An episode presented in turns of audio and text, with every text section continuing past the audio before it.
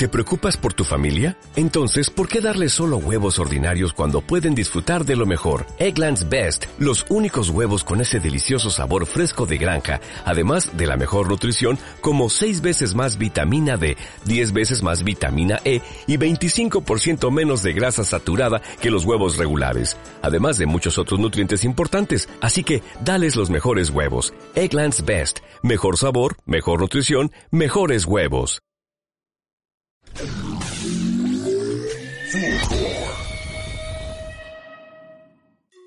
Todos tenemos un libro que nos vuelve lectores. Ese libro que no nos suelta, que nos deja con ganas de volver a experimentar esa sensación que vivimos una y otra vez. En esa búsqueda compramos o pedimos libros en la biblioteca. ¿Cómo seleccionamos un libro? ¿Qué nos gusta leer? ¿Por qué leemos? ¿En qué nos centramos cuando leemos? ¿Qué nos llama la atención de la lectura? Sundoku, el arte de acumular libros, es un podcast sobre lectores y lecturas, sobre lecciones y experiencias. Están por escuchar un nuevo capítulo de Sundoku, el arte de acumular libros, en que las lecturas pasan a formar parte de nuestra vida. Soy Carolina Muat y esto es Sundoku. En el capítulo de hoy conversamos con J. Elmes, escritore y artista trans no binario licenciada en literatura y activista LGBTIQA+. J escogió el libro Los argonautas de la poeta y escritora Maggie Nelson, donde conversamos acerca de las palabras y el lenguaje, del amor como un devenir, del habitar una identidad como una constante transición, de la relación de la maternidad con lo perverso y de la maternidad como un lugar de transgresión. También hablamos sobre la idea de Winnicott de sentirse real, del cuestionamiento a la heteronorma y del no poder esconderse en la escritura. Todo esto y mucho más en este episodio de Sundoku, el arte de acumular libros.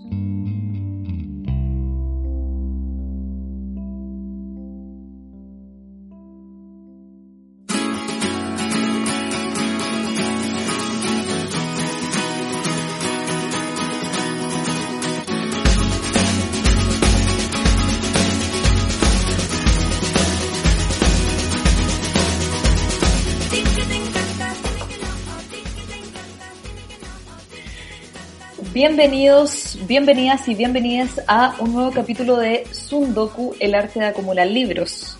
Este podcast no sería posible sin la ayuda de mi querida casa radial Fulgor Lab, que nos acompaña Panchito en los eh, las perillas. Y eh, de nuestra gran oficiadora, eh, la cafetería Les Amis, que debo decir que tiene nuevos productos eh, de primera calidad. Yo estoy adicta a un té negro, así que realmente se las recomiendo mucho para que lo vean arroba lesamis.apoquinto.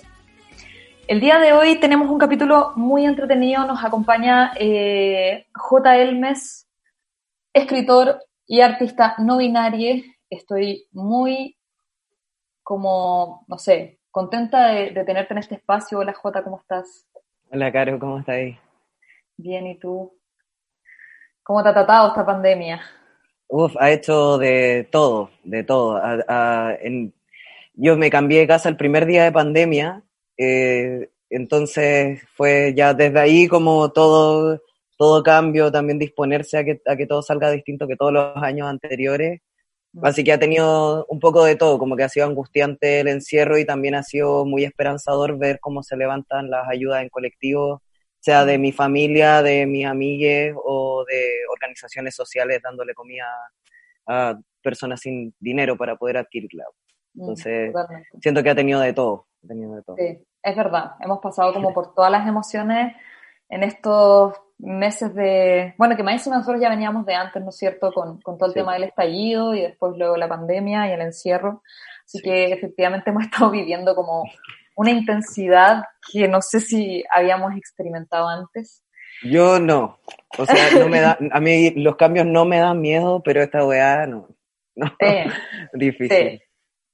Eh, y estoy muy contenta también de tenerte acá, eh, o sea, obviamente por, por ti, por, por, lo que, por lo que representas, por lo que eres, porque te conozco hace ya bastante tiempo, hace varios años igual, sino que también por el libro que vamos a comentar hoy día, mm. eh, que es Los Argonautas de Maggie Nelson. Sí, yo también tengo mi versión acá.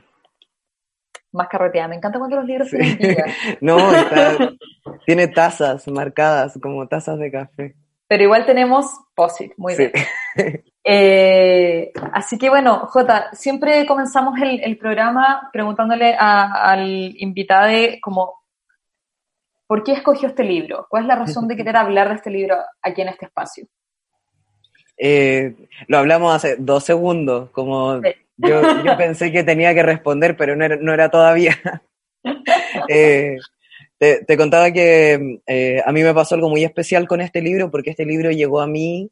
Yo siempre siento que los libros llegan, como que, como que a veces uno los busca, pero en, mi camino han ido apareciendo libros y este libro llegó a mí por Gerardo, que eh, como mi librero favorito que trabaja en, en la Catalonia.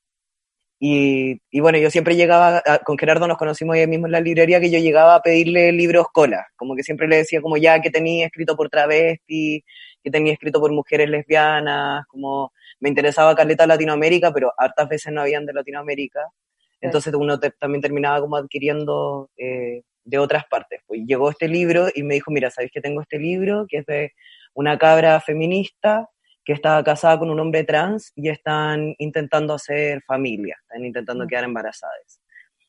Cuando llegó este libro yo llevaba igual poco rato como en, en transición hormonal, llevaba un rato más ya como jugando con pronombres, viendo como otros tipos de expresión, entonces me llamó la atención que hubiera un personaje trans y me llamó la atención que la cabra fuera feminista y que estuvieran también como en esta encrucijada que siempre es como tan mm. heteromirada, ¿no? Como el querer eh, quedar embarazada, es querer gestar, qué sé yo. Y de hecho, por un momento, antes de empezar a leer el libro, yo pensé que quizás era él el que iba a quedar embarazado. Dije como, como quizás detiene su tratamiento hormonal y la inseminación la tiene él, que también son posibilidades que los cuerpos trans tienen, abarcan y viven. Entonces dije como ya quizás, al final no es así.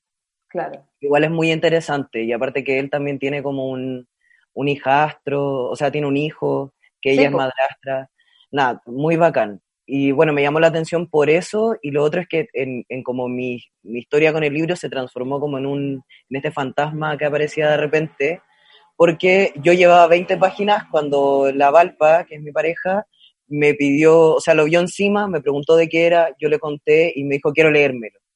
Y yo le dije, ya, yo lo había empezado, como ya unas 20 páginas, igual me estaba leyendo otras cosas, entonces le dije, ya, léetelo, y de ahí de ahí me lo pasé. Y aparte que igual estábamos como recién saliendo, entonces como era como, ya, llévatelo, no importa, como así nos vemos.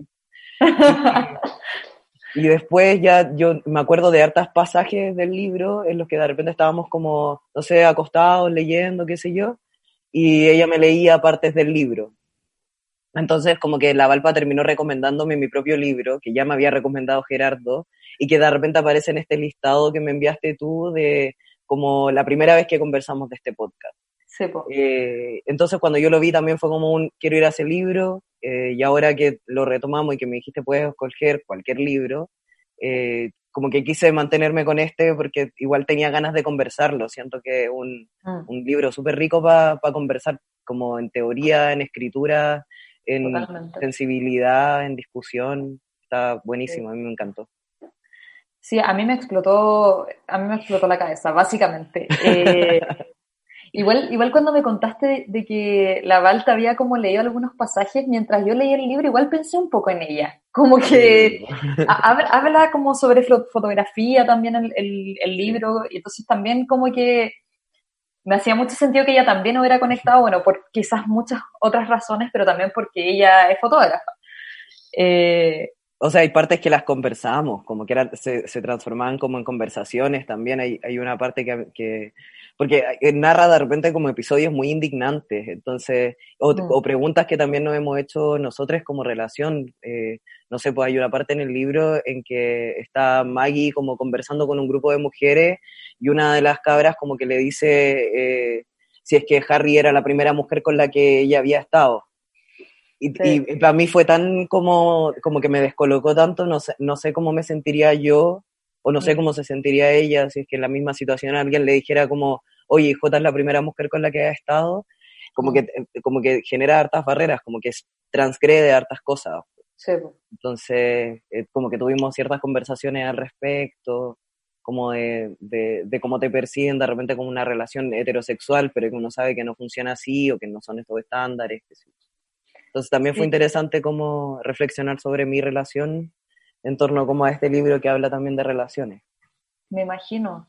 Es que al final ese es, es un libro que, bueno, es un ensayo, eh, pero que, claro, aborda un montón de temas, mm. pero al final igual uno podría pensar de que el tema, no, sé si reducirlo a eso, en verdad, pero, pero como que al final sí está hablando de cómo se genera este vínculo, de cómo ella, ella generó este vínculo con, con Harry, eh, y después, no sé, el vínculo con su hijo, ¿no es cierto? Eh, en fin, cómo, cómo, se van, cómo se van dando estas relaciones también eh, cuando existen estas otras identidades. Y como que eso a mí me pareció muy interesante porque a pesar de que yo igual soy lesbiana, como que uno no, no, no sabe tampoco cómo eh, reaccionar ante esas situaciones. Como que no sé, a mí igual el libro me hizo como preguntarme varias cosas. Siento que es un libro que abre muchas preguntas eh, y a las cuales no da respuesta porque no es como la idea, ¿no es cierto?, del ensayo, ¿no es cierto?, sino que al final es justamente que nosotros nos cuestionemos un poco como nuestras actitudes. Eh, y esas cosas que yo pienso que hace 10 años atrás, como que mi mente, a pesar de, onda, ser homosexual, de ser lesbiana, de, pertenecer al, grupo LGBTIQ+, igual me costaba entender, ¿cachai? Sí. Entonces, no sé, siento que yo creo que ahí... en muchas mentes. Sí, eh, disculpa que te, pase a llevar ahí. Em, siento que, que, me pasa algo súper similar eh, y yo creo que a mucha gente porque también son eh, categorías súper nuevas.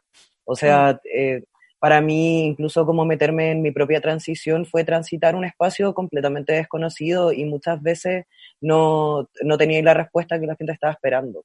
Como, O sea, cuando yo cuando empezáis las hormonas también tenéis que tener como una cierta seguridad de si quiero ser un hombre que era una seguridad que yo nunca tuve y que no tengo hasta el día de hoy, ¿cachai? Que, no, no que, que, por lo menos para mí, con respecto a mi vivencia de género, no se manifiesta ahí. Y, y que, claro, muchas veces eh, uno tiene eh, también esta pregunta que estaba en el libro, ¿no? Como si es que el lenguaje o las palabras son lo suficientemente buenas, que es como una reflexión así gigantesca. Entonces, eh, ella siento que también pone como en jaque las categorías, ¿cachai? Cuando empieza a hablar, porque es, es como eso, es como una como un libro teórico que, mm. porque también toca temas teóricos, o sea, genera reflexión, genera discusión, es, muy político, pero al mismo tiempo está como cargado por esta sensibilidad de su propio hogar, de su propia vivencia, de su propio amor, de su propio sexo, y que están ahí como revoloteando, entonces como que no te da espacio para juzgar, ¿cachai? Como no va a permitir que tú te detengas a como pensar en, en las partes de las que ella narra, por ejemplo, la complicidad sexual que tenía con Harry o que tienen con Harry, no, eh, como que no te da el espacio para detenerte y decir como, ah, ¿qué tipo de pene estará hablando cuando está hablando que este hombre la penetra? Porque no es, no es el mismo hombre cis, ¿cachai? No es el mismo pene, no es la misma genitalidad. Sin embargo, ella como que no se detiene ahí, como que es, es muy, mm. siento que, que, es muy habilidosa para mm. como pasar, como atravesar esos espacios que también entran al morbo, ¿no? Al fetiche como de, de lo desconocido que muchas veces viene en la carga de ser trans o, de habitar el mundo travesti o el mundo lesbiano o el mundo homosexual, ¿cachai? Como todos estos fetiches que se han dicho de, de nuestra sexualidad, de nuestros cuerpos, de, de cómo lo que hacemos en la cama.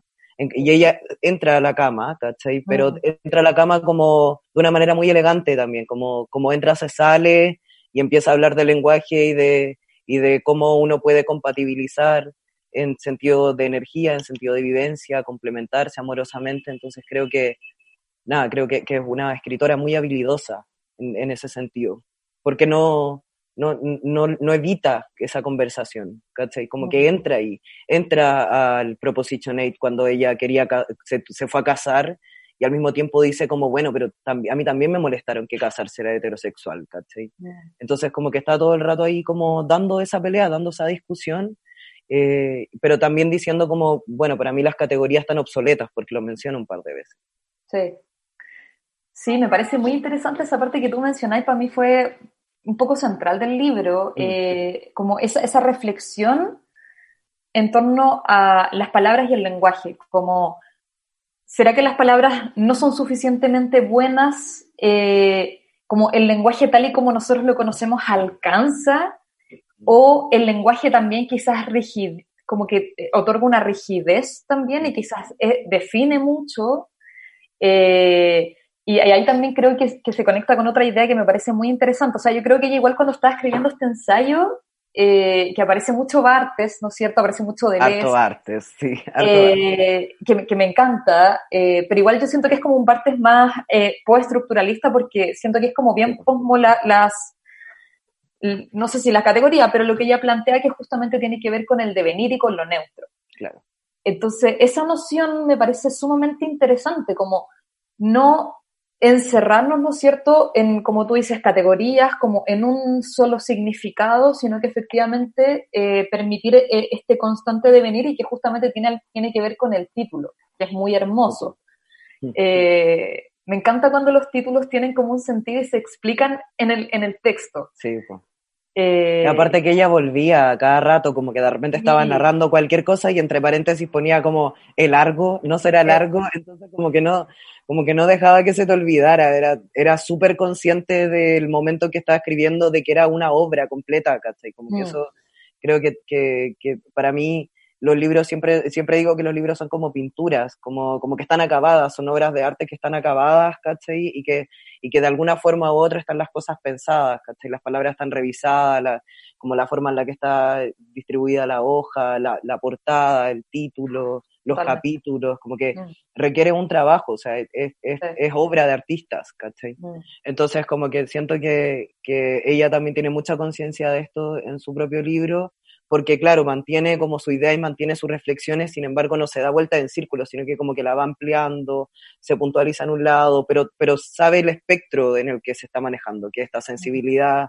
conceptos, lo, mismo que decíamos del lenguaje, de que se sacaba o no, y vuelve a eso desde distintas formas. Me acuerdo que al principio del libro hay una parte en que le dice que le había enviado a, a Harry como esta, esta reflexión que tiene con respecto al te quiero.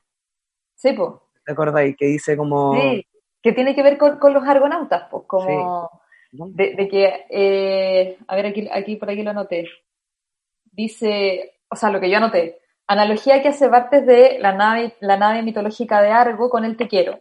Las partes de la nave pueden renovarse sin que cambie el nombre. En el tequero se están renovando constantemente los amantes cada vez que enuncian esas palabras.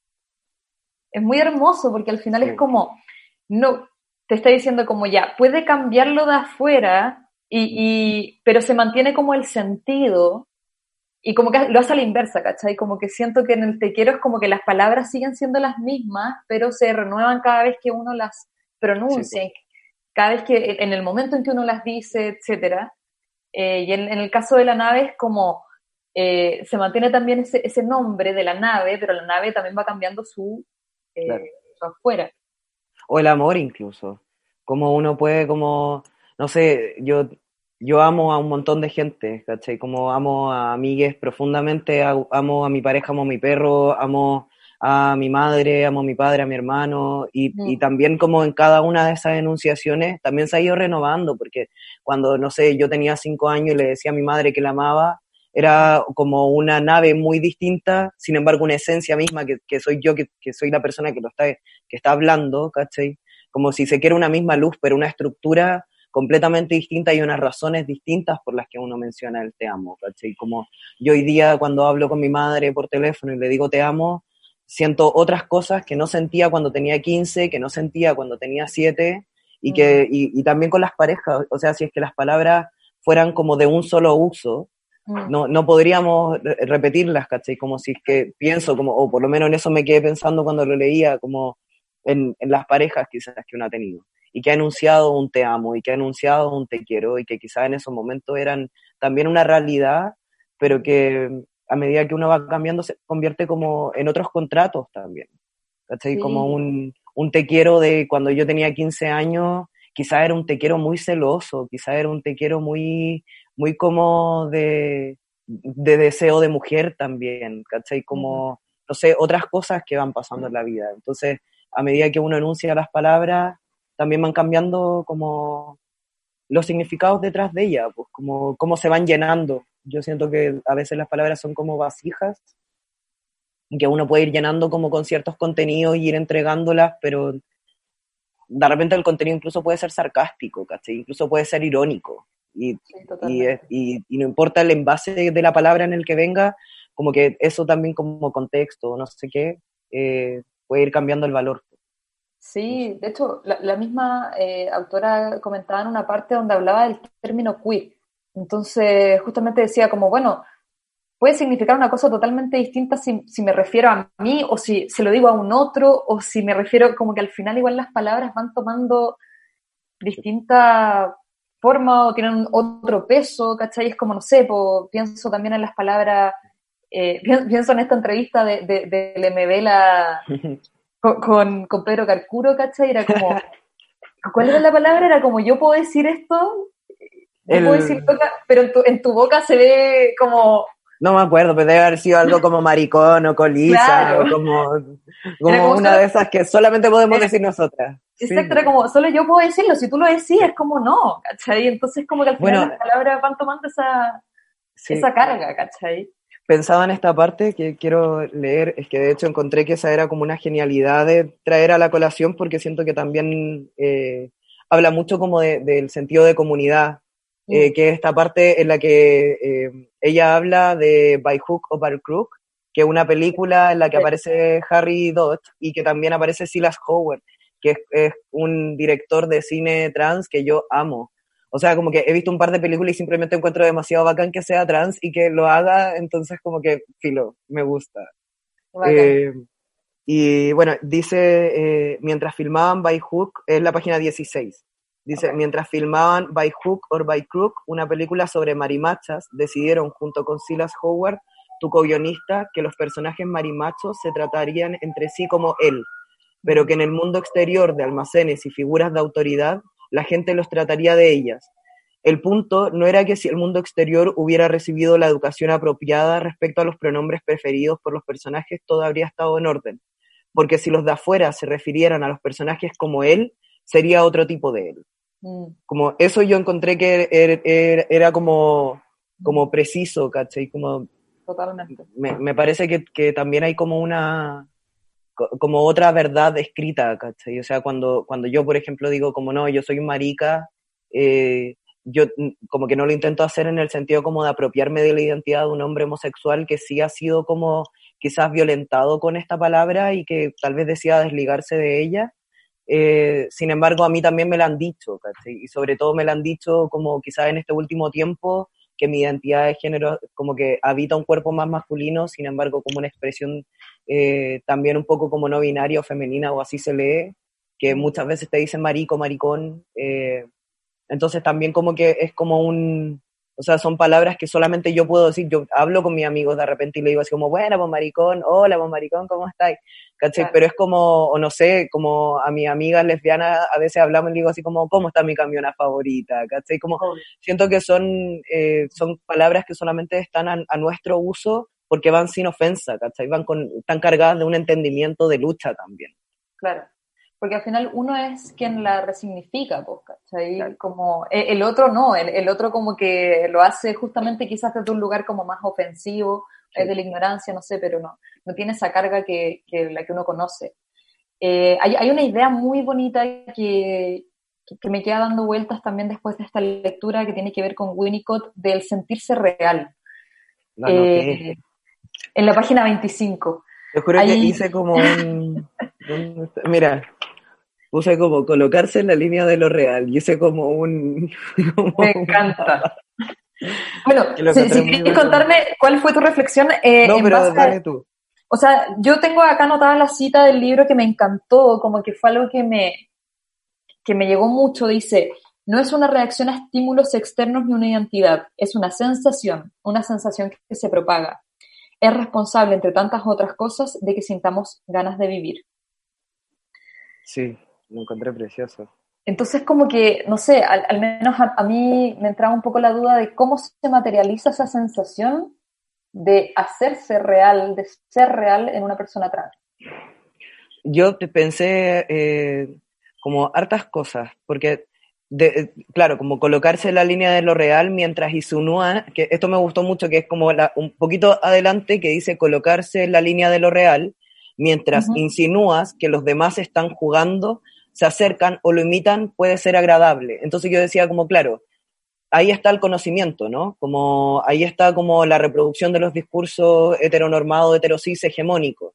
Es decir, como la verdad, ¿cachai? Como existen hombres y mujeres y fin, estos hombres y mujeres están designados de manera inequívoca al momento de nacer, dependiendo de su genitalidad, y deben perpetuar esta conducta como de expresión, identidad de género y orientación sexual, a menos de que quieran lidiar con las consecuencias de no ser reales, ¿cachai? Como de no estar en la, en la reproducción de los sujetos.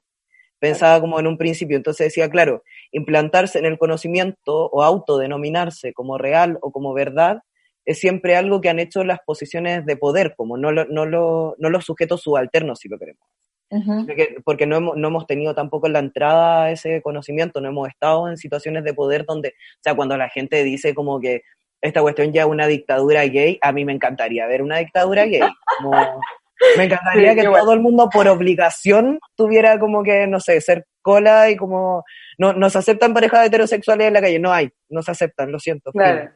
¿Te imagináis eso? Que, o no sé, pues, metemos a los heterosexuales a barco, les ponemos bloques de cemento y los tiramos al mar, que es lo que se hizo con muchos homosexuales, ¿cachai? A lo largo de la historia.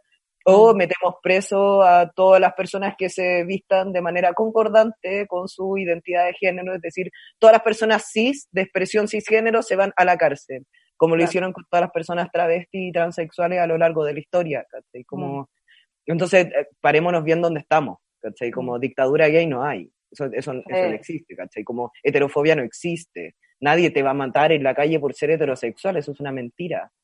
Entonces, somos otros tipos de cuerpo, otro tipo de deseo, los que estamos en la no verdad también, ¿cachai? Como en el rumor y también en, en como el tener que autoedificarse dentro de lo real.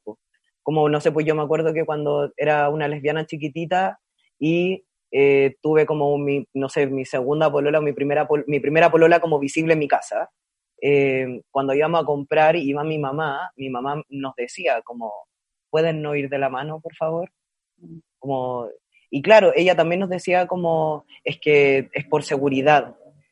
Pero también es porque, o sea, es necesario mantenerse invisible para poder seguir sosteniendo esta, esta mentira, este bluff que es eh, la heteronormatividad, ¿cachai? Como yo no, no soy una persona que esté dentro de la heterosis norma y me parece bien y soy una persona real. Entonces, como que creo que ahí también en el habitar estos espacios públicos, sea en el internet, privado, sea en, en tu casa, en tu cama, eh, políticos, como buscando leyes eh, que hagan más igualitario el campo de lo, del valor de los cuerpos para las personas del LGBT.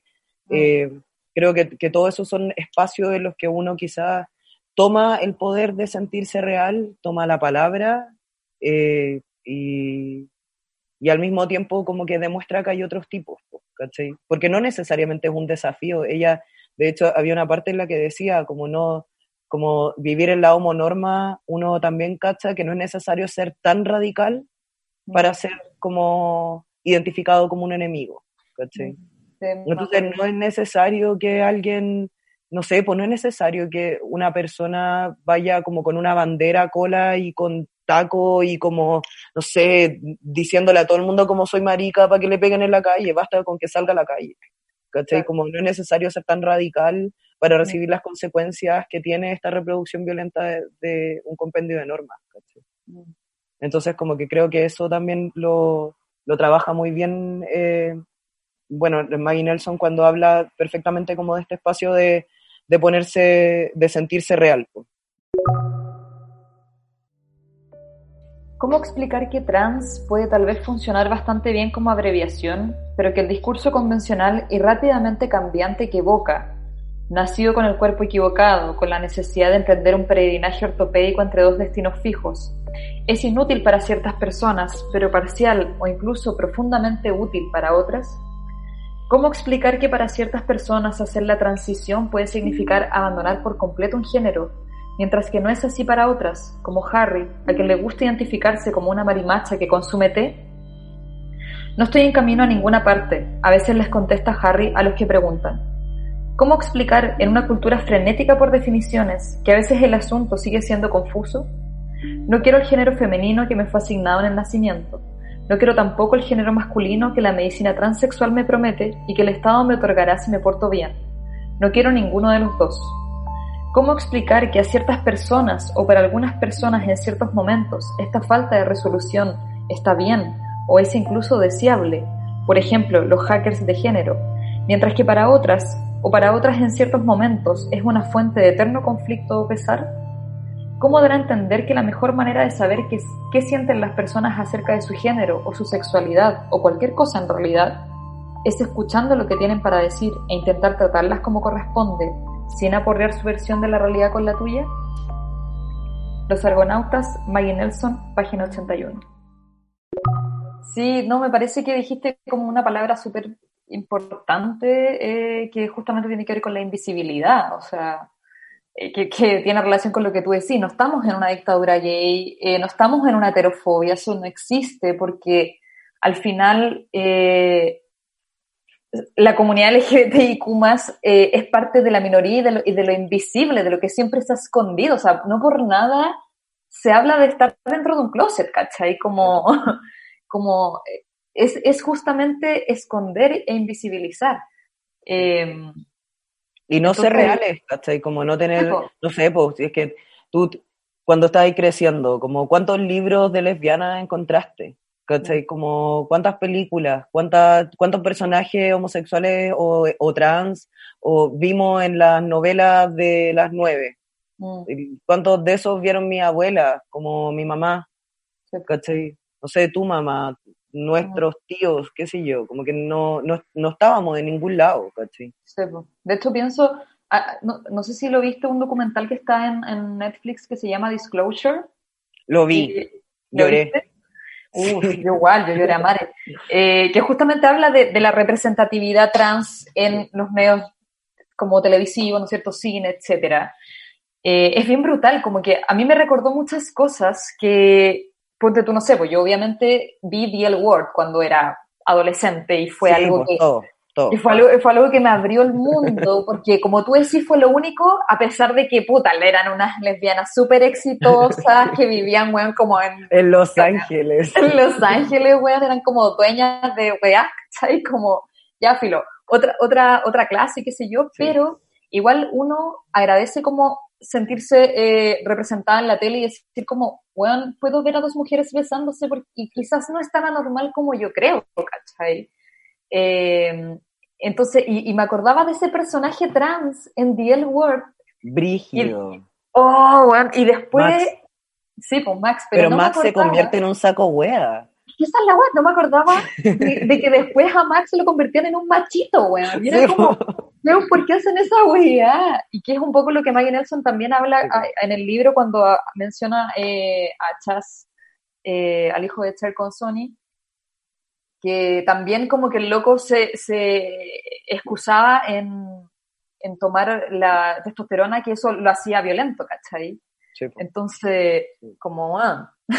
Es que yo creo que es un discurso muy dañino, o sea, yo, yo no voy a negar eh, los efectos físicos que pueda tener, o emocionales, o, o de líbido, o energéticos, musculares, que pueda tener el consumo de testosterona en ningún cuerpo porque son reales, o sea, es, así, o por lo menos ya hablando como yo lo he sentido, he sentido como, no sé, eh, quizás un aumento de, de, energía, de fuerza y que a veces en un principio quizás es más difícil de controlar, entonces tal vez sí te volvís una persona como más chispita, qué sé yo, pero también creo que hay, hay como tanta, tanta, tanta invisibilización de ese tipo de vivencia que, que caleta de veces son otras cosas las que también te van desatando. O sea, como a mí, por ejemplo, no era necesario, eh, yo no estaba, no partí con dosis altas de testosterona, partí con dosis muy, muy bajas. Eh, entonces yo no me sentía como en una euforia de texto, como quizás describen otras personas o han tenido otras vivencias o lo plantean en ese, en ese programa con ese personaje en particular pero sí creo que a veces cuando uno está haciendo un proceso de transición corporal o de modificación corporal o experimentación con hormona o, o transformando su cuerpo en lo que siempre siente que siempre debería haber sido. Em, creo que sí hay como muchas preguntas y muchas como, como opiniones al respecto que te ponen en un espacio de vulnerabilidad en el que a veces tenéis que defenderte aunque no queráis. Y eso, caleta de veces, se lee como una, como una expresión muy violenta y como, no sé, a mí me decían como, ay, pero es que ya no eres como antes, como ahora eres una persona mucho más violenta, ahora, y yo no me sentía así, pero sí sentía que tenía que estar dando batallas por mi nombre, por mis pronombres, por mi expresión de género, por de, como por querer sacarme las tetas, por no querer sacármelas, por querer tomar hormonas, por no querer tomarlas, de cualquiera de los lados. O sea, desde, desde palabras que te decían como, sí, dale adelante, como vaya a ser el guachito más rico del mundo, o palabras que te decían como, qué pena, eh, puta, porque erais tan bonita y ahora mira lo que hiciste, ¿cachai? Como, tenéis de todo, todo el mundo tiene opiniones, entonces también cuando uno va bajando de la escala del privilegio y que el salir del tren de la cisnorma es bajar en una escala de privilegio, eh, también te encontráis con otras como con otras cosas que te violentan. Y, y, de repente te convertí en una persona como más a la defensiva, ¿cachai? O, o, una persona más callada. O, y eso no necesariamente es que las testosterona, como los hombres son personas más calladas. No, es que simplemente vais como lidiando con las cosas que te van pasando también y, de, y viendo a dónde queréis invertir energía. Claro. O sea, es que, obvio, al final es, es una identidad que tiene que estar como todo el tiempo poniéndose como, como bueno, defendiendo el lugar que quiero ocupar en el mundo, bueno, la weá agotadora, así como, obviamente, no sé, o sea, me, imagino lo agotador que debe ser, ¿cachai? Eh, yo creo que como muchas otras. La mm. verdad es que yo, sea, sí, pues hay como una cierta invisibilización para las personas trans y las personas trans no binarias, eso está, es, es innegable y nadie puede decir que no. Sin embargo, hay una invisibilización y hay como de muchas otras estructuras de poder y, y, no sé, como otros lugares que también están en un peligro constante y que también tienen que estar dando explicaciones por ocupar su espacio, por alzar su voz, por mm. contar su propia verdad o por sentirse reales, porque es como un poco la discusión que estábamos teniendo. Mm. Sí, o sea, que justamente yo creo que tiene que ver con, con, este concepto que me parece muy importante en este momento del feminismo, que es la interseccionalidad, pues al final como entender de que no es solamente una estructura de, dominación, sino que son varias y que esas varias te intersectan a ti como identidad y eh, te, ponen en una postura más o menos visible o vulnerable, ¿cachai?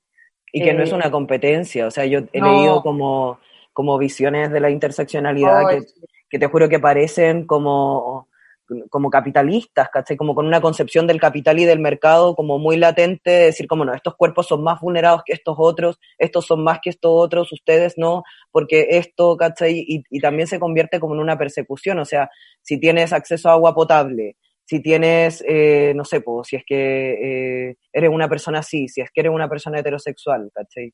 Como que a final de cuentas, a mí, a mí me pasa que siento que también tenemos que, o sea, la razón por la que hacemos visibles estas estructuras no es para intentar como ver quiénes son más vulnerables, porque de todas formas vamos a llegar a eso, eso está en discusión. Sin embargo, viendo quiénes son más vulnerables, tenemos que seguir atacando las estructuras, ¿cachai? Como mm. tenemos que seguir intentando derrocar estas estructuras que, que eh, lo único que hacen es reproducir a estos sujetos vulnerados, ¿cachai? Como, O sea, si no atacamos la pobreza, no vamos a poder solucionar bien las cosas, ¿cachai? Como si no atacamos el extractivismo, no vamos a poder solucionar bien las cosas, ¿cachai? Como mm. si es que el feminismo no contempla una visión distinta de la distribución del dinero que no sea el capitalismo neoliberal chileno, no vamos a poder solucionar bien las cosas, ¿cachai? Y ahí la identidad de género, por supuesto que te posiciona en un lugar, sin embargo también eres un sujeto que toma posición dentro de otras dinámicas también de clase, de, de raza, del lugar, de Latinoamérica, ¿cachai? De, capital. Entonces, mm. como que también hay que posicionarse como, como viendo desde dónde, viendo a los sujetos, pero ah, intentando, pienso yo, como atentar contra las estructuras que, que reproducen estas discriminaciones, estas violencias. Sí, totalmente. Eh, estoy muy de acuerdo contigo. Y, y, en un momento también mencionaste el, el tema de la homonorma, que a mí me, me sorprendió mucho, es que nunca había escuchado que se hablara de la homonorma. Yo eh, lo, lo escuché a la Maggie. Sí, yo también, o sea, como, como que dije, ¿ah? Pero mm, ahí también hay un cuestionamiento, bueno, sobre justamente qué es la heteronorma y qué es la homonorma, y que siento que ella también lo vincula un poco en relación a, a la maternidad que ella, que ella decide llevar adelante, y, y que me parece sumamente como interesante también ese cuestionamiento, o sea, como, eh, porque no sé, porque decido ser un cuerpo gestante, ¿eh? quiere decir que eh, quepo dentro de lo normado, de lo conformista. Eh, ¿Acaso no es transgresor ser madre y no es transgresor ser madre en, en, esta, en esta familia que hemos formado? No sé, como que hay, hay muchas... Oye, me encantó esto de la maternidad, encuentro que el manso tema. Aparte que ella, aparte, como además de querer gestar, es madrastra de este, bueno, del niño que, que es hijo de Harry. Sí también como que juega ese otro, ese otro rol. Pues. Y habla también del rol de, de, como, de ser madrastra, de cómo es visto en la sociedad, de que nunca eres como la mamá. Oye, a mí me encantó esa reflexión. De hecho, las reflexiones más personales que se tira como al final del texto, eh, donde justamente habla sobre la figura de su padrastro, eh, cuando empieza a hacer un paralelismo entre el nacimiento de su hijo y la muerte de la madre de Harry, donde encuentro que no, esa parte es una joya, es una joya. Yo me morí, me morí, me morí. De hecho, voy a, yo creo que hay que leer una parte de eso. Adelante, adelante.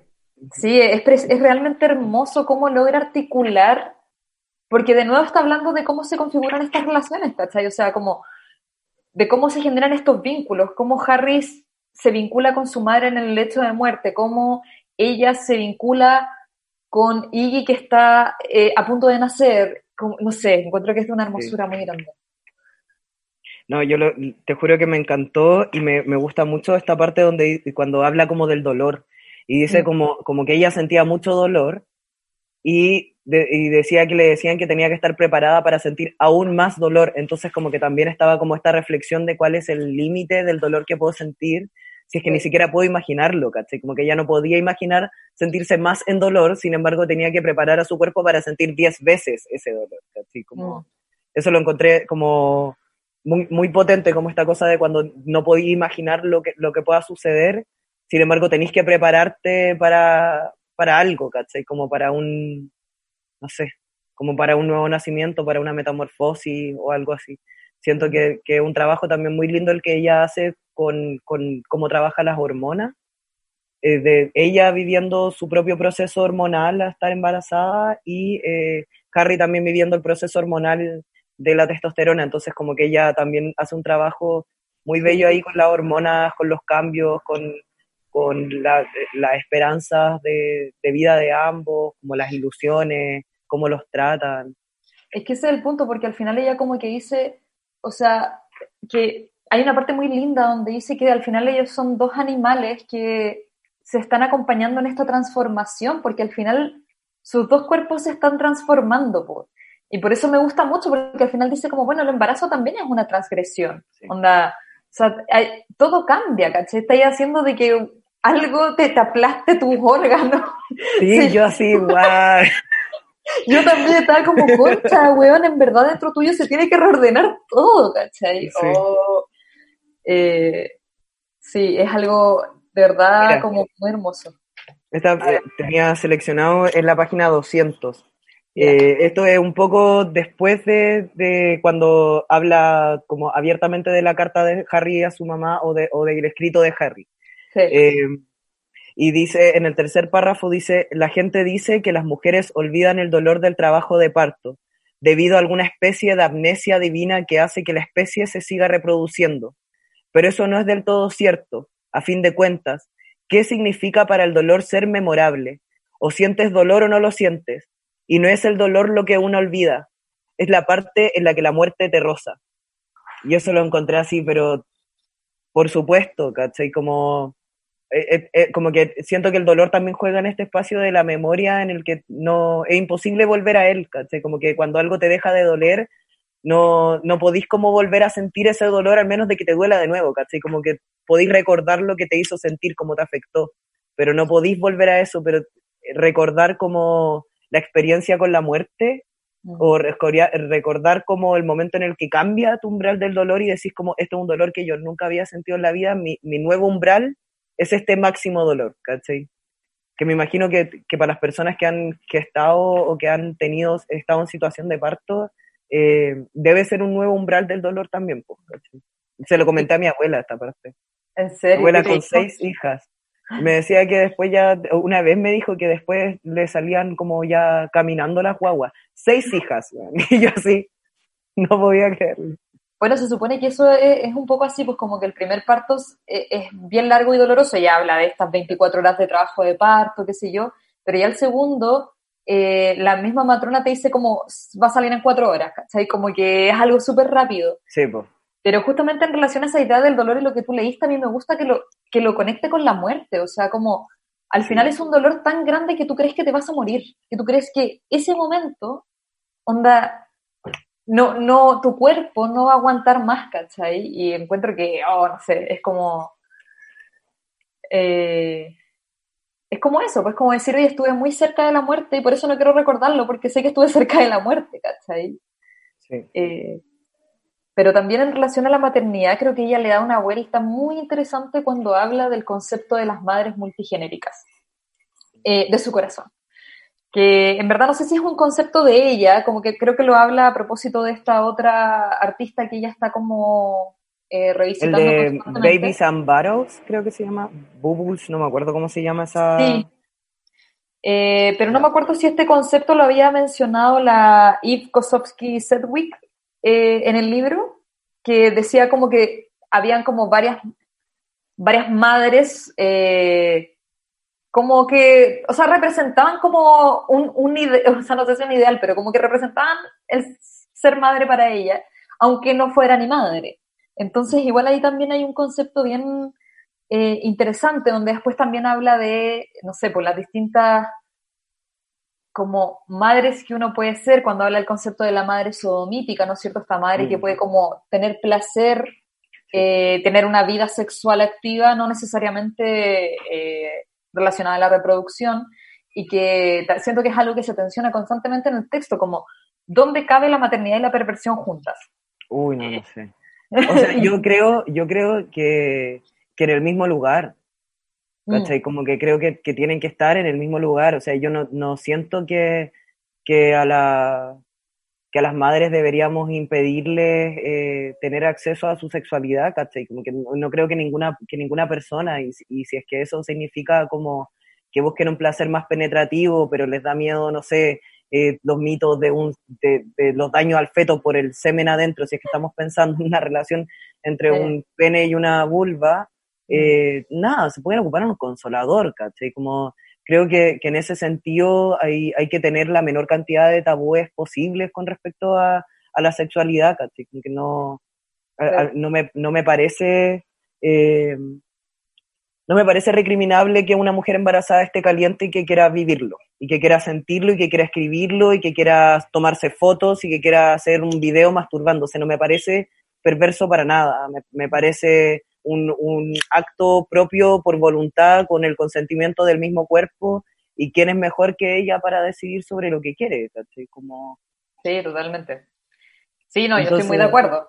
Pero, pero me parece interesante justamente cómo ella plantea de que esas dos nociones como que pareciera no... Ah, sí, eh, como lo que le dicen en la... Habitar, ¿cachai? Sí, que se lo dicen de hecho como en, en una charla que fue a, que fue a dar, que, que está embarazada. Un dramaturgo blanco le dice. ¿Verdad? eh, sí, yo también lo marqué por ahí. Pero, y, bueno, y también cuando habla de esta, esta, esta fotógrafa que, que al parecer tiene como un trabajo bien importante de la CAN y después se toma estas fotos como más íntimas y más domésticas, entre comillas. Y la otra académica la, como que la humilla y la recrimina ahí, y justamente ahí May dice como, sé que nunca voy a estar del lado de, ella, o sea, de la tipa que la, que la humilló, ¿cachai? Como, ¿por qué el que ella haya sido súper intelectual no va a convivir con que ahora ella quiera habitar un espacio quizás más íntimo y mostrar su maternidad con su hija, no sé. como que me parece muy interesante eso, porque efectivamente existen esas concepciones de la mujer, ¿cachai? Como, bueno, igual, menos mal que en una parte ella como que dice que cree que solamente los, o sea, como que solamente una población blanca muy conservadora sigue teniendo esta concepción de que eh, el, el, sexo es solamente para procrear. Y yo igual creo eso, o sea, creo que igual hemos como derribado esa, esa noción también súper arcaica de que no existe el placer. Pero el tema es eh, justamente cuando efectivamente hay una maternidad de por medio, ¿cachai? Y mm. eso es lo que ella tensiona y que me parece sumamente importante hablarlo, porque efectivamente hay un tema ahí también, ¿cachai? Sí, pues. Como sociedad. estaba pensando que, claro, que quizás para la sociedad, eh, como la función reproductiva del sexo ha quedado un poco en el olvido, sin embargo, creo que la reproducción de, de como el acto sexual sigue siendo mayoritariamente conversado y enseñado desde la heterosexualidad y desde una heterosexualidad también que toma el sexo como un espacio del morbo, como algo que no se debe hablar por completo, ¿cachai? Como ah. difícilmente a un niño de siete años se le explica que para que él pueda tener vida, en algún momento dos personas tuvieron que tener sexo o tuvo que haber una ingesta de semen por parte de un cuerpo gestante o con capacidad de gestar, ¿cachai? Como que no, como que no se nos hace muy difícil hablarlo también y lo reproducimos siempre desde la, desde la heteronormatividad, ¿cachai? Entonces, como que eso también viene con ciertos lugares. Me, acordé de una, una, propaganda que vi hace un rato que creo que era de Nueva Zelanda, como que andaba dando vueltas por las redes sociales, donde llegaban como dos actores porno eh, a la casa de una señora en Nueva Zelanda como que tocaban el timbre y estaban en pelota fuera de la puerta. Entonces la señora como que le abre la puerta y queda así como, oh, hola, como, ¿qué sucede? Y le dice así como, hola, venimos a darle una charla a su hijo Jimmy de consentimiento y sexualidad porque nos está viendo en su computadora tener sexo en este ah, mismo momento, ¿cachai? Y aparece Jimmy como un cabro chico como comiendo weá y como viendo porno en el computador atrás, ¿cachai? Y queda así como, mierda. Entonces, claro, pues como que esos son los parámetros de los cuales nos basamos, ¿cachai? Como que el mm. porno yo encuentro que es muy, como que tiene mucho que decir sobre los cuerpos que son deseantes, los cuerpos que son, que merecen ser deseados, claro. Entonces, como no, no hemos construido tampoco un relato del erotismo de embarazadas, ¿cachai? Mm, Entonces, hay, hay, yo creo que ahí hay un campo gigantesco por construir, ¿cachai? Creo que no es eh, yo, yo no, no, espero ser un cuerpo gestante, así que creo que me voy a quedar fuera de esa construcción.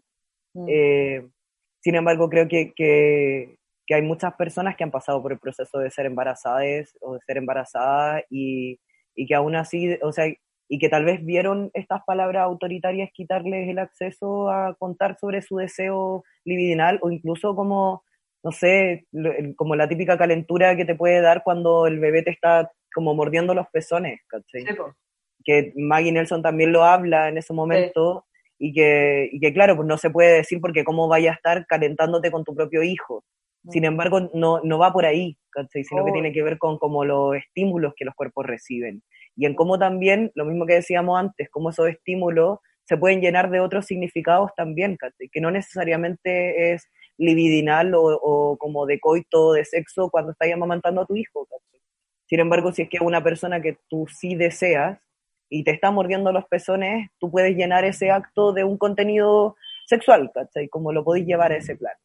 Mm. Entonces creo que, creo que eso es también algo, o, para mí fue como una de las grandes reflexiones del texto con respecto a las categorías, ¿cachai? Y mm. cómo ella se, se desdice de estas categorías de, de, la madre pura que no siente sexualidad, ¿cachai? De, la mujer lesbiana que solamente se acuesta con mujeres tampoco es esa, ¿cachai? Como, pero tampoco se habita desde el espacio de la mujer cis heteronormada o en una relación heterosexual, ¿cachai? Sin embargo, también lo habita cuando van al restaurante y la identifican como una persona, como una relación hetero. Pero ahí juega Harry también, que también tiene como un rol muy de como eh, estar ahí presionando con su identidad todo el rato qué pasa la tarjeta que tiene su nombre femenino y, le, cuando le dicen como estas de tu pareja, no, es mía, ¿cachai? Como, y ya un nombre con barba, ¿cachai? Como, yo no sé si tú has visto fotos de Harry Dodge. O sea, bueno, busqué Google inmediatamente. inmediatamente. Sí, pues un loco así como con barba, como chascón, qué sé yo. Entonces como que tiene un cispassing o, o uno puede creer que tiene un cispassing como alto y también ponerse en esa posición de vulnerabilidad, ¿cachai? Que muchas veces es una decisión para las personas trans o no. Mm. O sea, por ejemplo, mi carnet todavía está en femenino y yo cada vez que salgo tengo que como ocupar ese nombre, ocupar esa identificación y es también como una lucha que uno va dando, una Claro. decisión que toma, ¿cachai? Mm. Entonces como que encuentro que, que ellas dos como pareja son una pareja que se desescriben de una heteronormatividad que igual habitan, ¿cachai? Pero que Claro. habitan como en un sentido como de, de crítica, de, re- de reescribir, ¿cachai? Porque igual están buscando quedar embarazadas, ¿cachai?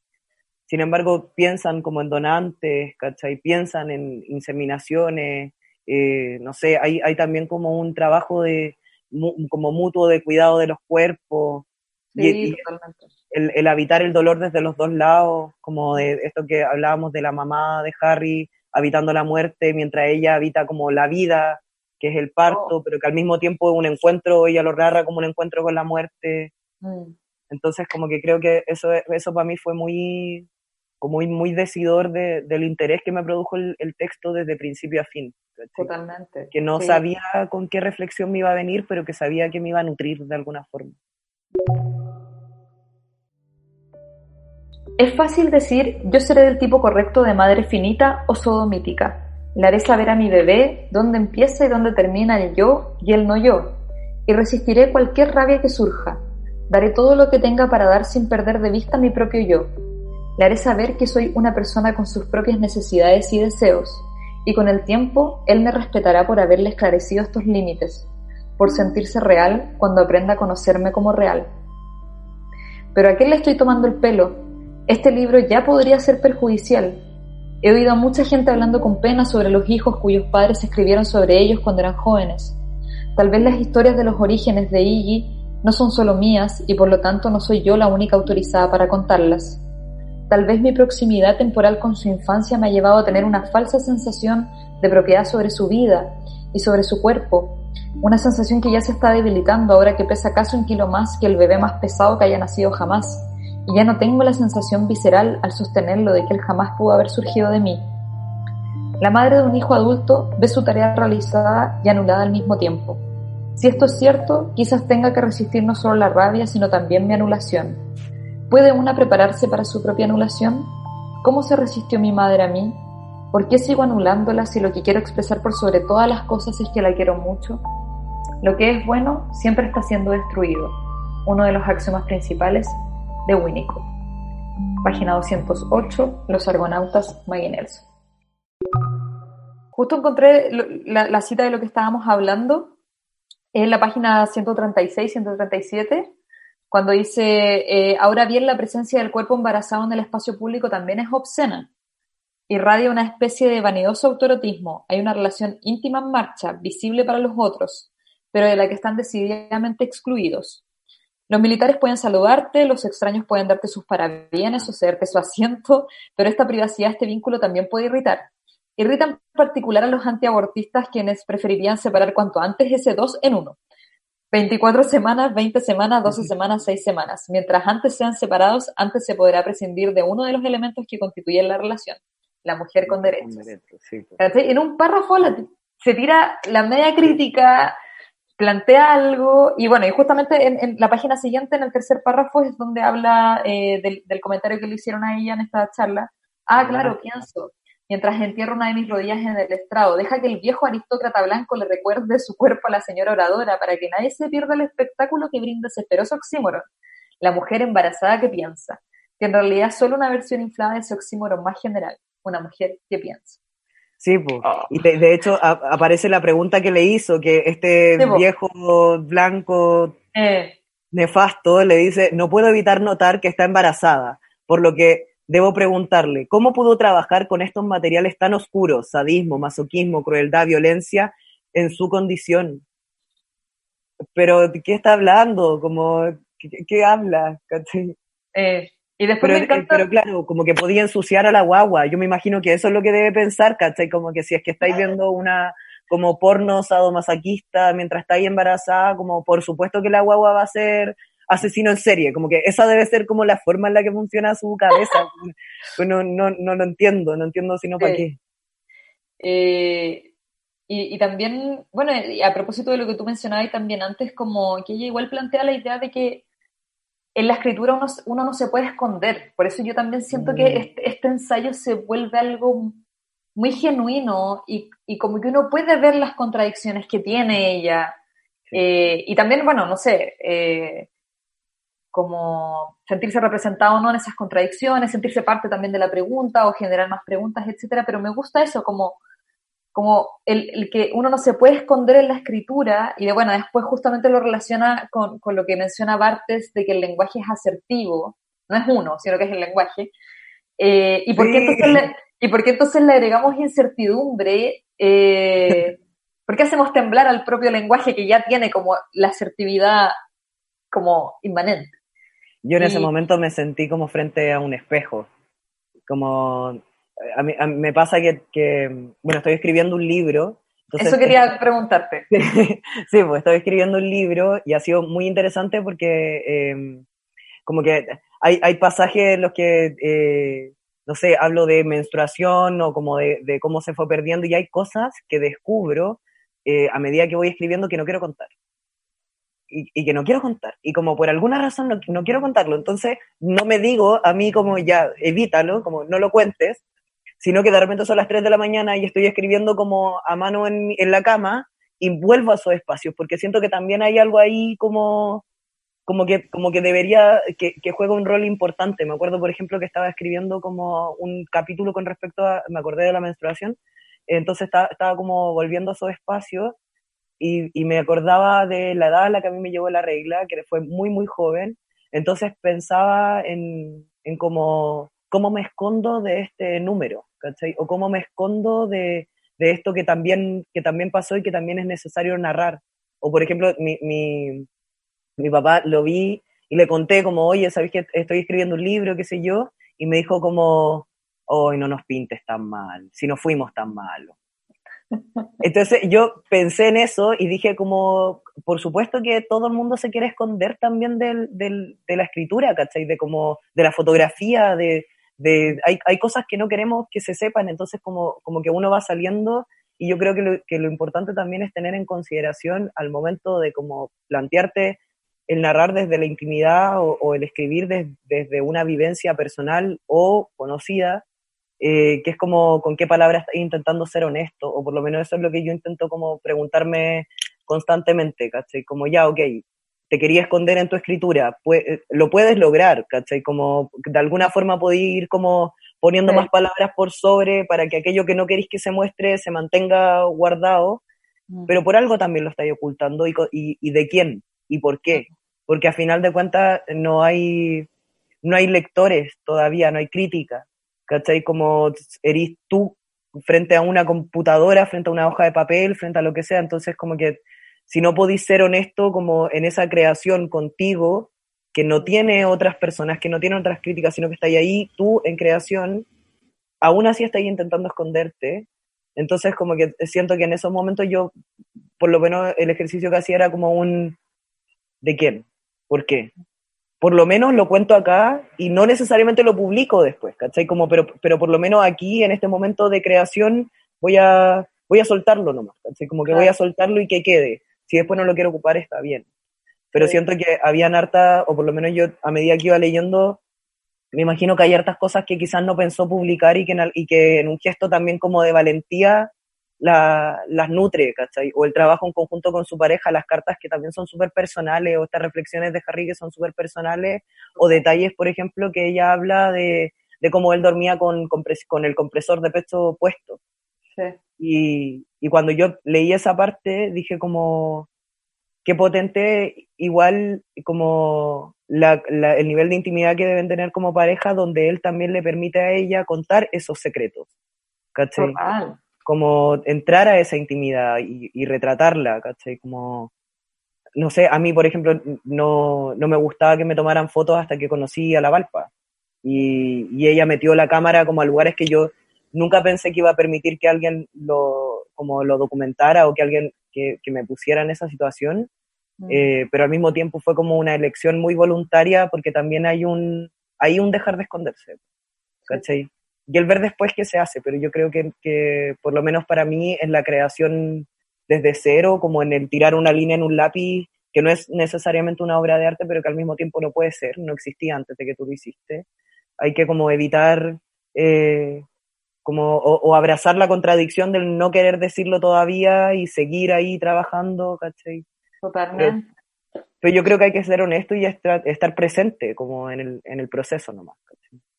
Sí, oh, me gustó mucho esa reflexión, estoy como eh, muy de acuerdo contigo, o sea, igual creo que también de hecho la escritura tiene, tiene su tiempo y de repente eh, nosotros queremos contar esa historia, pero esa historia todavía no está lista para salir, ¿cachai? Y, pero me gusta mucho esa idea que tú decís como de al final a uno a que le escribe al principio, como, como que pienso también en este acto como de tener un diario, ¿cachai? Eh, lo pienso, no sé, cuando yo era chica y, y tenía un diario de vida y, y era, que era el único espacio donde yo me permitía ser lesbiana, pero ni siquiera, ¿cachai? Y me lo decía hasta yo misma a mí en clave, y era como... Me pasaba lo mismo, yo me metía, literal tengo como un diario como el diario, me salió como gringo, pero no, se me enredó de la lengua. Tengo un, diario como del 2000, no sé, de, yo salí de haber sido como el 2012, 2011, por ahí, eh, en el que te juro que literal escribía como, no porque yo soy heterosexual, como literal, así como, no, eh, como parece que me gusta esta cabra y como lo que siento es increíble y, no sé qué me pasa y nunca me había sentido así, pero no, porque yo soy heterosexual y así como, como eh. gigantesco, así como remarcado. Y mm. después tengo como comentarios de ese escrito del 2016-2017 que te juro que son risas, así como, jaja, jaja, como que me, me volví a editar, ¿cachai? Claro. Pero es súper entretenido esta cosa como de, de, claro, que uno va escondiendo sus secretos de sí mismo, ¿cachai? Sí, pues. Pero al final ella también invita un poco como a, a liberarse un poco en ese, en ese espacio, ¿cachai? Como, como tú decís, como que al final igual, no sé, bueno, el espacio creativo puede ser muchas cosas, ¿cachai? Eh, y también puede habitar muchos lugares, eh, y también hay algo en lo que se omite, o sea, justamente hace poco leí un libro para el taller de lectura donde se hablaba de los secretos familiares y, mm. y hay algo también en esa omisión. Nunca se menciona. Y de hecho, en el, en el, taller de lectura se dio una discusión muy grande, como de qué era lo que era un abuso, era qué, qué había ahí, ¿cachai? Y también hay algo justamente en el no decir, hay una decisión también. Sí, pues. entonces, es interesante cómo ella lo, lo plantea me acordaba de una reflexión que le escuché, bueno, te escuché a ti con la Loreto con respecto a eh, Cuaderno de Faro, se llama el libro que estaban hablando ustedes.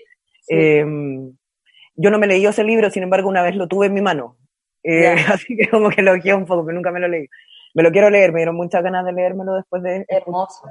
Y eh, escuché que hablaban como de un, como de el hermetismo de este personaje, que tú como que sabías y que quizás le había pasado algo, pero que como que ella no, no entraba eso, ¿caché? Como que no entraba eso. Y encuentro que esa como coquetería con la intimidad eh, es, como muy, como que tiene que estar muy bien hecha para que uno también se dé cuenta, ¿cachai? Como de, de, de, como, de tener ganas de saber más. Como cuando tú sabes que una amiga no está tan bien y le decís como amiga, ¿qué te pasa? Y te dice, no, no, nada. Y tú sabes que obvio que le pasó algo, pero, pero nada, ¿cachai? También, es, también está su consentimiento, su línea de consentimiento en el nada. ¿Cachai? Como, está ahí un límite que uno también tiene que respetar y no necesariamente como querer como forzar ese mismo encuentro con la palabra, porque de repente hay veces en las que suceden cosas de las que uno no quiere hablar porque no está listo para materializarlas también. Sí, hablar de las cosas, comunicarlas también es una forma de traerlas al mundo como de lo real o de sentirlas real, volviendo como a este concepto. Sí, totalmente. Estaba pensando lo mismo. De hecho, estaba pensando también en la primera reflexión como, bueno, que a veces quizás las palabras no son suficientemente buenas para expresar efectivamente lo que sucedió o no tenemos las palabras para decirlo, ¿cachai? Y también cuando uno las tiene, eh, justamente se vuelve real, es como lo que se ha hablado mucho últimamente en relación al abuso, a, bueno, a todo este tema de las tesis, bueno, a lo que ha pasado con Martín Pradena, o sea, es al final, eh, claro, es al final reconocer o reconocerte a ti en eso y decir como, uh, eso que a mí me pasó fue una violación y ponerle ese nombre. Y, es súper difícil como asumir también eso, ¿cachai? También crear una nueva realidad eh, en torno a esa palabra. Hace un par de años eh, que yo me muevo con una organización muy amada para mí, muy importante, que se llama No Fue Sexo. Y con No Fue Sexo recopilamos historias de violación en, como primera persona y, se van publicando, hubo una exposición, em, bueno, un par de exposiciones y para mí, para mí fue muy, muy, muy potente porque en el momento en el que yo entré a No Fue Sexo yo todavía no podía hablar de los abusos de mi vida. No, no, no, podía, no podía, sin embargo veía también y leía como estos relatos que se iban publicando en el Instagram y me daban como una cierta valentía para hablarlo pero cada vez que yo entraba como a, como hablar de esos temas con respecto a mí, me encontraba ocultándome información o como, como justificando de alguna forma el acto de el abusador y poniendo la culpa en mí como frente a mí misma, ¿cachai? Como, como mintiéndose a ese punto de decir como no, pero es que quizá yo lo busqué, no, pero es que quizá yo también dije algo y la verdad es que no, y eso es algo que que se nos ha implementado como cuerpos feminizados constantemente, ¿cachai? Como de, de, bueno, en el mismo juicio de Pradena se vio, o sea, el decir como descaradamente que el hecho de que una mujer esté intoxicada es hace como más culpable a ella de la violación en vez de detenerse y pensar como este cuerpo evidentemente no está en su capacidad de tomar decisiones, por lo tanto es aún peor. ¿Cachai? Como en este estado de vulnerabilidad que alguien abuse de ella, como que eso no, no, no estaba concebido dentro del imaginario del juicio, ¿cachai? Como que no, no podían pensar que el cuerpo que no, estaba, no era capaz de, de defenderse debería haber sido más cuidado por la sociedad, ¿cachai? Como no acusado de, no acusada de. Mm. Entonces, como que, como que siento que también está esta otra cosa como de, de, la escritura o del arte en general que también tiene que ver con, con cómo hacerte enfrentar a, a tus fantasmas y ver por dónde te paráis. Yo me acuerdo muy, como muy claramente de, de, esta, porque empecé este texto yo creo que como tres veces, ¿cachai? Como, porque yo quería mandar mi relato, quería, quería que fuera parte de ese compendio y, y me costó un montón. Lo envié, finalmente lo envié. Mm. Y lo envié con, como, como crudo, ¿cachai? no, no, le cubrí la espalda a este idiota, ¿cachai? Como y porque también hice el trabajo conmigo y dije, no voy a tomar la culpa de esto. Las tesis fueron fundamentales en, en, esto, ¿cachai? Como el violador eres tú y eres tú y se acabó, ¿cachai? Como ahí se acaba. Mm. Oye, Jota, eh, el libro, bueno, aborda muchísimos temas y no sé si por la hora podamos como abarcarlos todos, pero no me gustaría que a ti te quedara como algo en el, en el tintero que tú quieras compartir con, con nosotros eh, Yo quiero leer una parte de la carta, o sea, de, de, lo escrito por Harry, porque creo que es muy lindo como lo que decía ahí al final, de esta cosa como del parto, la muerte y la, la muerte de su madre eh, y, y, la forma en la que lo va hilando Maggie es, es, buenísimo. Bueno, ya leí como cuán, como cuán profundo quiere, puede ir el dolor y... Eh, ah, esto también es bacán ya, ya sé que voy a leer. Ya, adelante. Estoy en la página 193. Eh, dice, esto lo escribió supuestamente Harry, porque al lado dice Harry y así es como pone el modelo de citación, lo encontré precioso. Se lo copió aparte. Bueno, es precioso, es precioso. Es demasiado útil, es demasiado Fragmentos de un discurso amoroso hace lo mismo. Ah, no lo he leído. Hermoso. Oye, me encantó. Se lo voy a copiar a Bartes también. Está hermoso. Dice, eh, eh, cuando cada uno de los voluntarios me dijo que mi trabajo era hacer que mi madre supiera que estaba bien irse. Creo que no fui convincente durante las primeras 33 horas del tiempo que pasé con ella. Como sea, la última noche coloqué una, una almohada debajo de sus rodillas y le dije que me iba a dar un paseo y que iba a oler las madres selvas y ver luciérnagas, mojándome los zapatos con el rocío de la medianoche, le dije que iba a hacer esas cosas porque me iba a quedar en la tierra en esta forma. Pero tu trabajo aquí está hecho, mamá, le dije, que nos había criado a todos muy bien con su amor y sus enseñanzas. Le dije que ella me había inspirado a convertirme en un artista. Le dije que la quería mucho, que todos sabíamos que ella también nos quería, que estaba rodeada de amor, rodeada de luz, y me fui a caminar. Después de mi caminata, entre otras cosas, le dije que me iba a dormir y que ella debía hacer lo mismo. Lo dije con firmeza. Le dije que no tuviera miedo, que se relajara, que estaba bien si tenía que irse. Le dije que yo sabía que ella estaba cansada y que todos los relatos del cielo, eh, de aquellos que lo visitaron tan brevemente, cuentan que es pura dicha. Le dije que no tuviera miedo, le agradecí. Le dije gracias mamá, derramé lágrimas, pero traté de ocultárselas. Encendí la luz del baño y entorné la puerta de modo que un largo rectángulo amarillo de unos 30 centímetros de grosor la bañara de pies a cabeza. Toqué sus pies sobre las sábanas, luego sus muslos, su torso y el pecho liso debajo del cuello, sus hombros, su cara, sus orejas. Le besé por todas las partes su hermosa cara pelada y le dije, buenas noches mamá, duérmete. Luego me acosté allí en mi pequeña silla cama. Me cubrí la parte de arriba de mi cuerpo con mi chaqueta y lloré en silencio hasta quedarme dormido. El sonido de su respiración profunda y abocanadas y certera. Y después, esto ya es de Maggie, que dice, en el fondo, ese que no puedes realmente reconocer como el fondo, te pones a cavilar. He oído a un montón de mujeres describiendo estas cavilaciones, también podría llamárselas 9 centímetros. Ella está hablando del proceso de dilatación que estaba sentido. En las cuales uno empieza con un fuerte regateo como cerrando un trato para salvar estas vidas conjuntas. No sé cómo vamos a salir de esta bebé, pero el rumor dice que tienes que salir y que yo también debo dejarte y que tenemos que hacer esto juntos y que tenemos que hacerlo ya.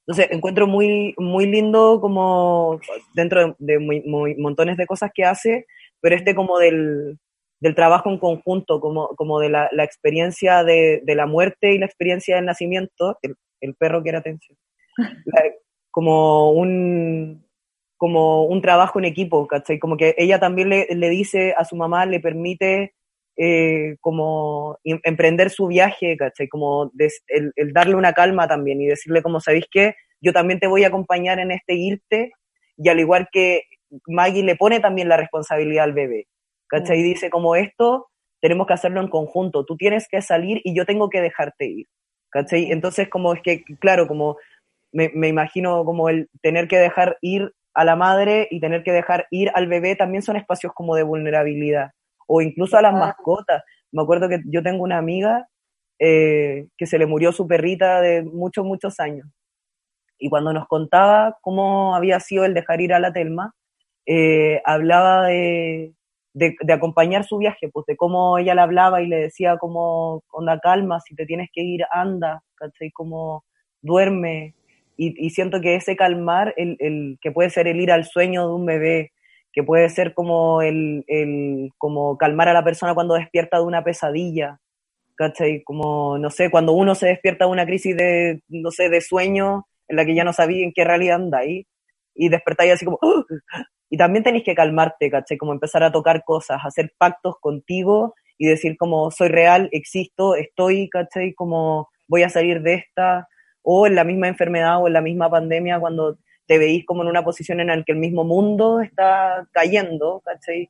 Y tú mm. tenés que sostenerte firme y también ser lo suficientemente flexible para como fluir con los tiempos, ¿cachai? Como fluir con, con los desafíos que se te vayan poniendo. Entonces me, me, pareció esa parte del final en la que como habla de vida, muerte, eh, creación, dejar ir, eh, trabajo en conjunto, eh, creo que es una joya. Sí, yo también.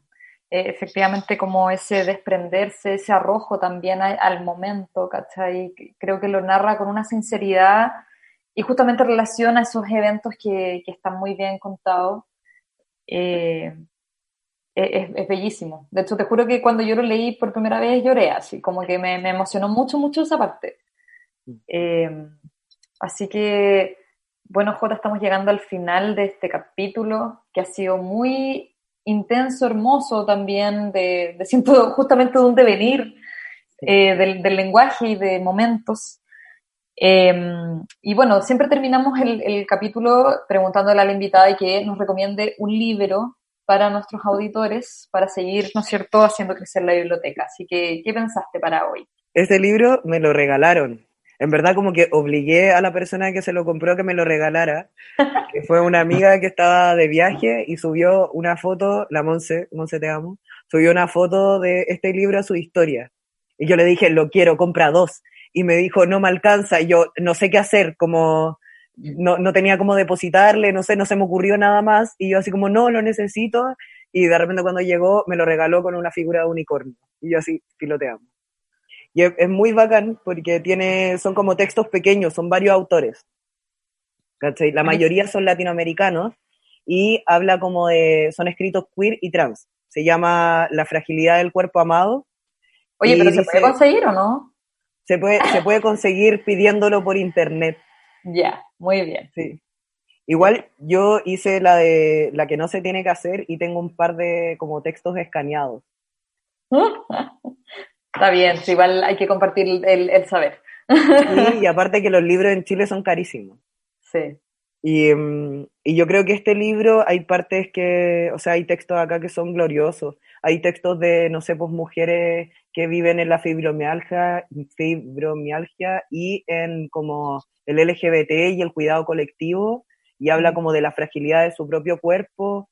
Eh, hay un texto de un eh, hombre trans que fue criado por padres sordos, o sea, por padres sordos y, y mm, como que habla también de cómo en esta comunidad no era tan relevante el, los pronombres o, el- o como la A y la O final como lo es para el mundo de los hablantes porque son otros los códigos, pero sí fue Claro. muy importante cuando su madre ocupó la seña nueva para su nombre y no la antigua, ¿cachai? Entonces como que siento que, que para mí fue un libro que, que me llevó a habitar espacios que quizás nunca lo pensé o a trabajar como la escritura y el, el del dolor.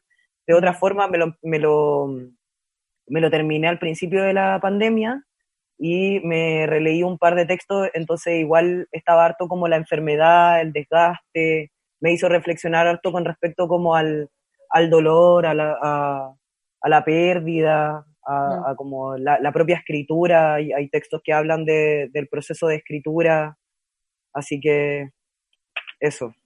Buenísimo. Del cáncer también habla. Es buenísimo. Y son escritos de la misma comunidad, pues son escritos queers y trans. Entonces la mayoría de las personas son eh, personas trans o personas no binarias o gente queer, mujeres lesbianas. Hay personas indígenas también, está bueno. Es totalmente necesario como leer, eh, o sea, tener más referentes, como que creo que lo, lo, mencionaste en algún momento del capítulo y como no, ¿qué, qué, referentes nosotras habíamos tenido. Bueno, yo soy, yo soy más vieja que tú igual, Jota, pero... eh... Pero yo fui buena lesbiana, me vi todo, todo, todo. yo igual, bueno, yo me vi todo, todo, todo, así, bueno, películas... Bueno, me, me metí un blog que era como todas las películas de lesbianas, de series de lesbianas, todo. Yo cuando tenía 13 había una página que se llamaba GPS Gay y que tenía una, un apartado de películas y otro apartado de libros. Yeah. Y estaban divididos por gay y lesbiano. Yo me vi todas las colas, todas completas, las gays, las lesbianas, todas, me las vi todas. Ah, sí, entonces es necesario eh, escuchar esas voces. Sí. Y así que me parece una muy buena recomendación, La fragilidad del cuerpo amado, en, por si alguien quiere encontrarlo en la internet y si quiere algún texto que J tenga escaneado también se lo pueden pedir. Sí. Es, es editorial con tinta me tienes. Ya, súper. Así se llama. Muy bien. Eh, así que con eso nos vamos a ir despidiendo de, de, nuestro capítulo, de este hermoso libro, que yo creo que va a seguir apareciendo en muchos lugares. Creo que es un libro, como tú decías al principio, que es necesario discutir, que pone muchos temas sobre la mesa. Así que estoy muy contenta de que hayamos podido abarcar, aunque sea un poquito, algo de esta, de esta lectura.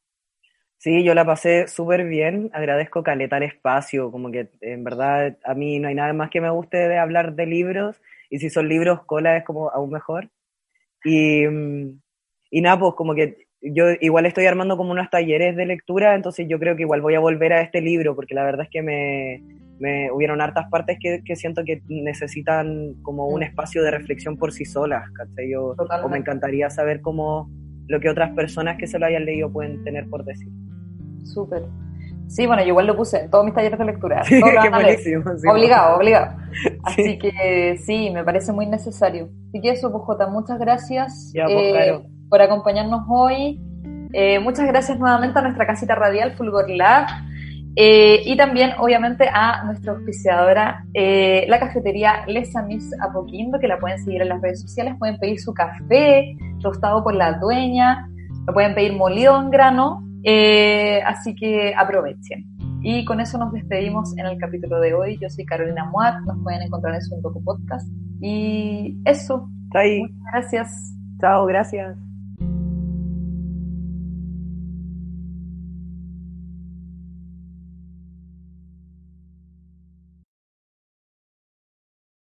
O'Reilly Auto Parts puede ayudarte a encontrar un taller mecánico cerca de ti. Para más información, llama a tu tienda O'Reilly Auto Parts o visita oreillyauto.com.